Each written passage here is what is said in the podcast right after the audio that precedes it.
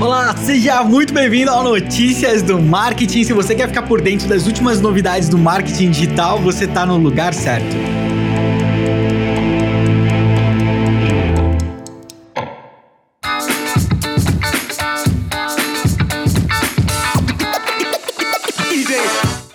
Vamos lá então para mais um Notícias do Marketing no dia 30 de setembro de 2020. Espero que você esteja aqui comigo animado para ver quais são as novidades de hoje. E eu vou te lembrar que mais uma vez a gente já avisou isso várias vezes, mas eu sei como vocês são, eu sei que vocês deixam para fazer tudo na última hora. E ontem eu dei uma palestra lá no Social Media Week e hoje o nosso querido Estevão Soares vai estar tá lá. Então acessa aqui o link da descrição, se inscreve no Social Media Week, você vai vai conseguir conferir a palestra do Estevão, que é hoje às 15 horas, de como utilizar marketing e tecnologia para gerar resultados de negócio. E aí depois você pode reassistir a minha, porque vai ficar salvo lá, beleza? Então vai lá, se cadastra, link aqui na bio. É, na bio. link aqui na descrição do episódio. E agora sim, vamos para a primeira notícia.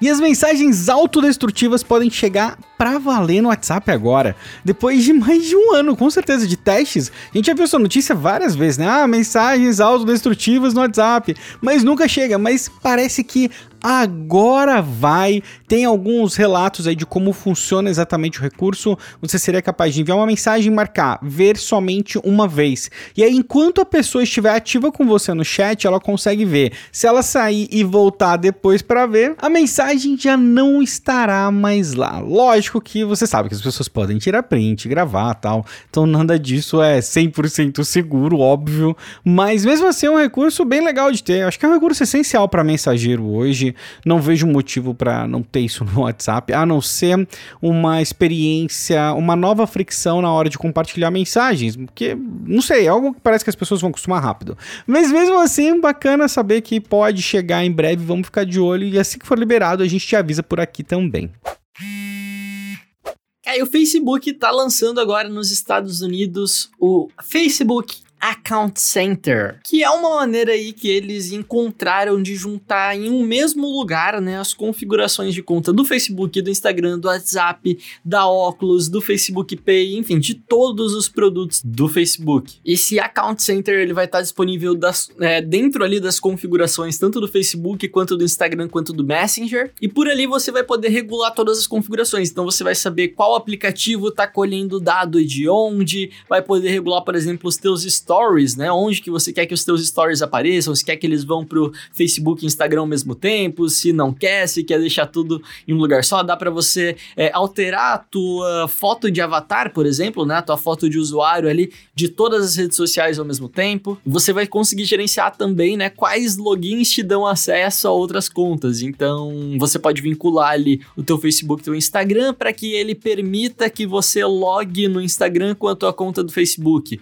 né? Ou vice-versa, enfim, vai dar para fazer ali uma mistureba que vai ser legal de ver. É uma alternativa aí que o Facebook encontrou para facilitar esse manejo, né, de, de todos os produtos que eles oferecem hoje. A única coisa que eu não sei é se o timing foi bom para isso, porque o Facebook está sendo acusado em vários lugares na União Europeia, é uma discussão que está muito grande nos Estados Unidos também sobre essa questão antitrust, né, que o Facebook estaria ali centralizando toda a internet nas mãos dele e não estaria dando espaço para competição. E e quando ele mostra que, caramba, tá tão difícil gerenciar as coisas que eles precisam de uma ferramenta que faça isso, talvez, né, eles deem aí uma munição para quem tá acusando eles dessas práticas antitrust. De qualquer forma, eu como usuário acho super válido, acho positivo. Para mim essa opção ainda não chegou, pelo que eu vi ela tá sendo testada nos Estados Unidos, mas em breve deve chegar para todo mundo no Brasil também. E o Facebook está matando a janela de atribuição de 28 dias. Aí vocês perguntam, caso você não trabalhe com anúncios, o que raios é isso?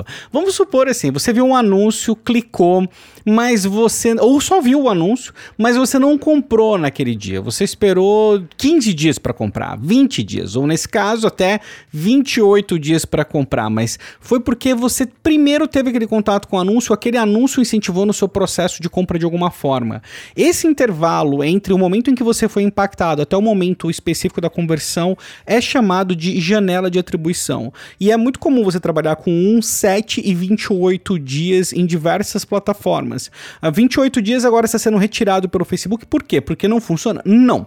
Simplesmente porque com os navegadores tornando o processo de privacidade mais rigoroso, manter cookies ativos por esse período e outras atividades que o Facebook poderia utilizar durante esse período extenso é um risco. Então acaba ficando mais impreciso e por conta disso eles estão trazendo padrão agora para sete dias em todas as contas. Se você por acaso tem relatórios que utilizam esse tipo de atribuição, vale a pena ficar de olho. Essa virada acontece no dia 12 de outubro. E se você quer saber mais sobre anúncios, sobre ads, ads avançado, confere meu programa de treinamento, adsavançado.com e vou dar a dica aqui para Notícias do Marketing. O preço está subindo no dia 1 de outubro. Então, se você tá afim de um programa sério aí de ads, entre aí adsavançado.com, confere lá. Vai ser um prazer receber você por lá também, beleza?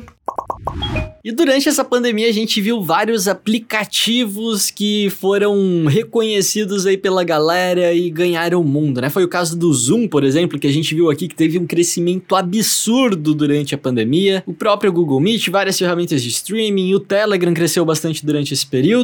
E quem tava crescendo, né, até então, na pandemia ali, devagarzinho, conquistando um espaço bacana, era o Discord, né? O Discord, caso você não conheça, ele é um aplicativo que ele é muito conhecido no mundo dos games, mas ultimamente a galera tem usado bastante ele para eventos, né? Você pode criar ali algumas salas de bate-papo por áudio, é, bate-papo por vídeo, então ele pode sim substituir o Zoom, ele pode sim substituir o Google Meet também. Ele tem uma estabilidade bem bacana e, enfim, né? A galera tem usado muito em eventos. É o evento, inclusive, agora do Social Media Week que a gente está participando aí. Eu participei, o Estevão vai participar hoje. Utiliza o Discord, então depois que acaba a palestra, a galera vai para uma salinha do Discord para conversar com o palestrante. E o Discord tava ali crescendo devagarzinho, numa boa, até que, meus amigos, eu acho que vocês já devem ter ouvido falar aí, mas o jogo Among Us virou um hit total, né? E a internet não fala mais de outra coisa, a internet só tá jogando o joguinho do Among Us,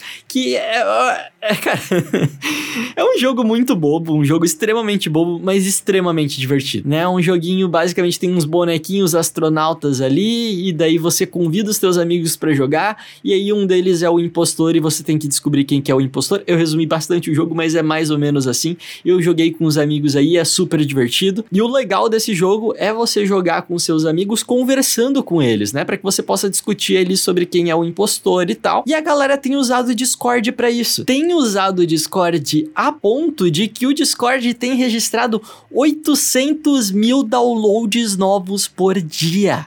É muita coisa.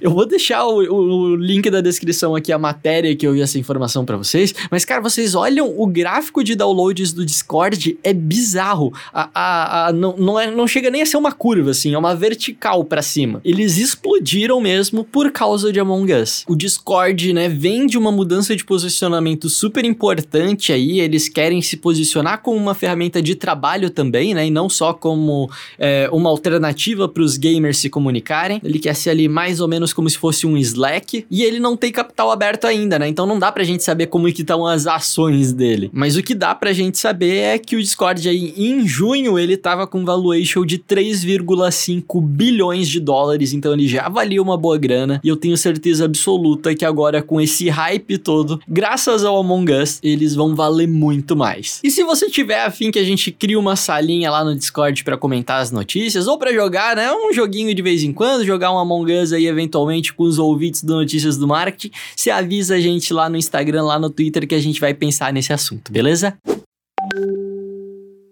Meu, e você tá acompanhando com a gente toda essa disputa da Epic com a Apple, o Facebook com a Apple, é, tudo isso por conta da taxa que a Apple cobra ali de 30% para fazer transações, especialmente as de assinatura. Tem algumas exceções, algumas situações ali diferentes, mas enfim, no geral, 30% para transações feitas utilizando a plataforma, o sistema de cobranças da Apple. E aí, o que, que aconteceu agora? Algumas marcas apoiaram a Epic, Spotify, Microsoft, Facebook, mas o Google ficou olhando isso tudo de longe, eu imagino, né? Isso na minha cabeça funcionando assim, falando: caraca, meu.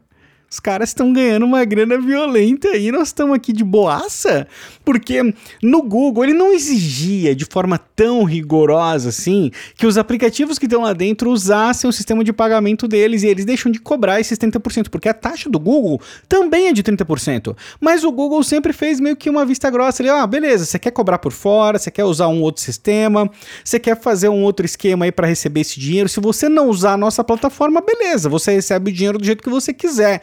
E é o que acontecia com o Spotify, é o que acontecia com o Netflix. Aí o Google virou agora e falou assim: gente, é, acabou a brincadeira.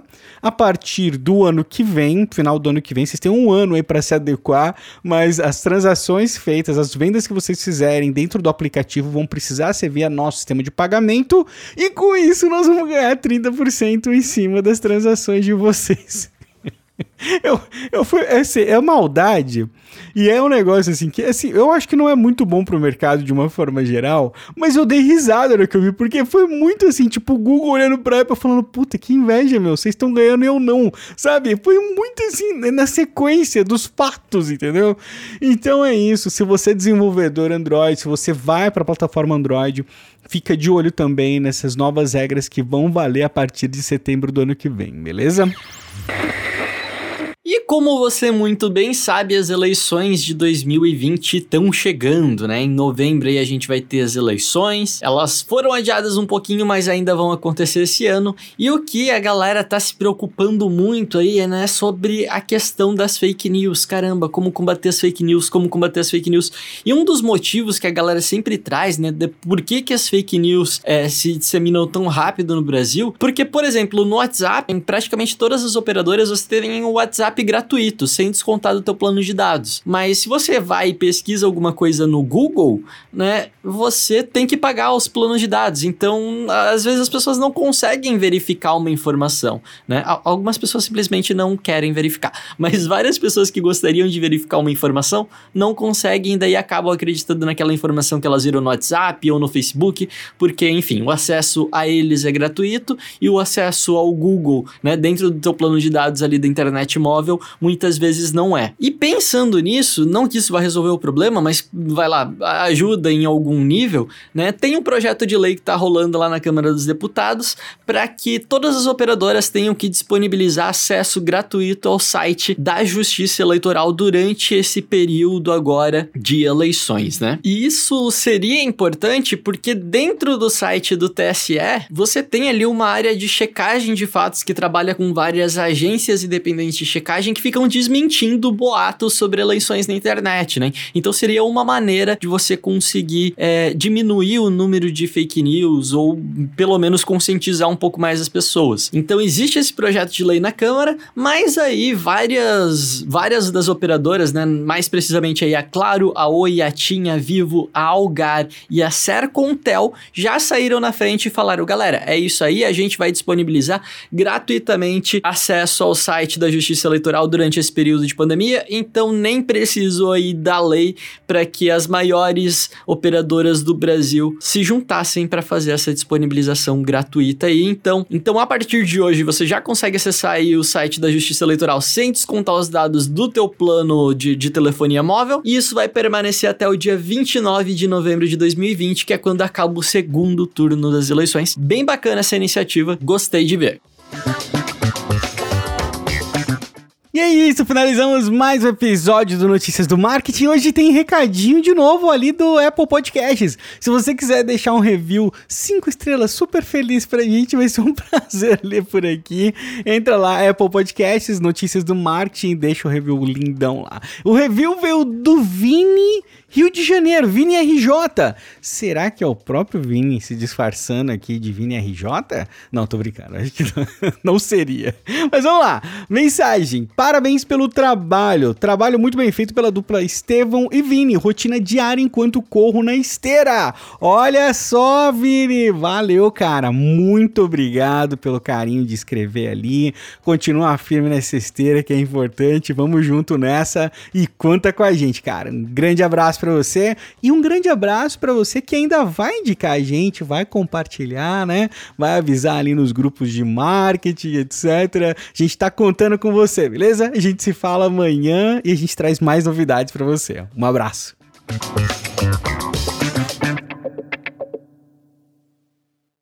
Este podcast foi uma produção de Estevão Soares e Vinícius Gambetta, distribuído por Agência de Bolsa e SMXP.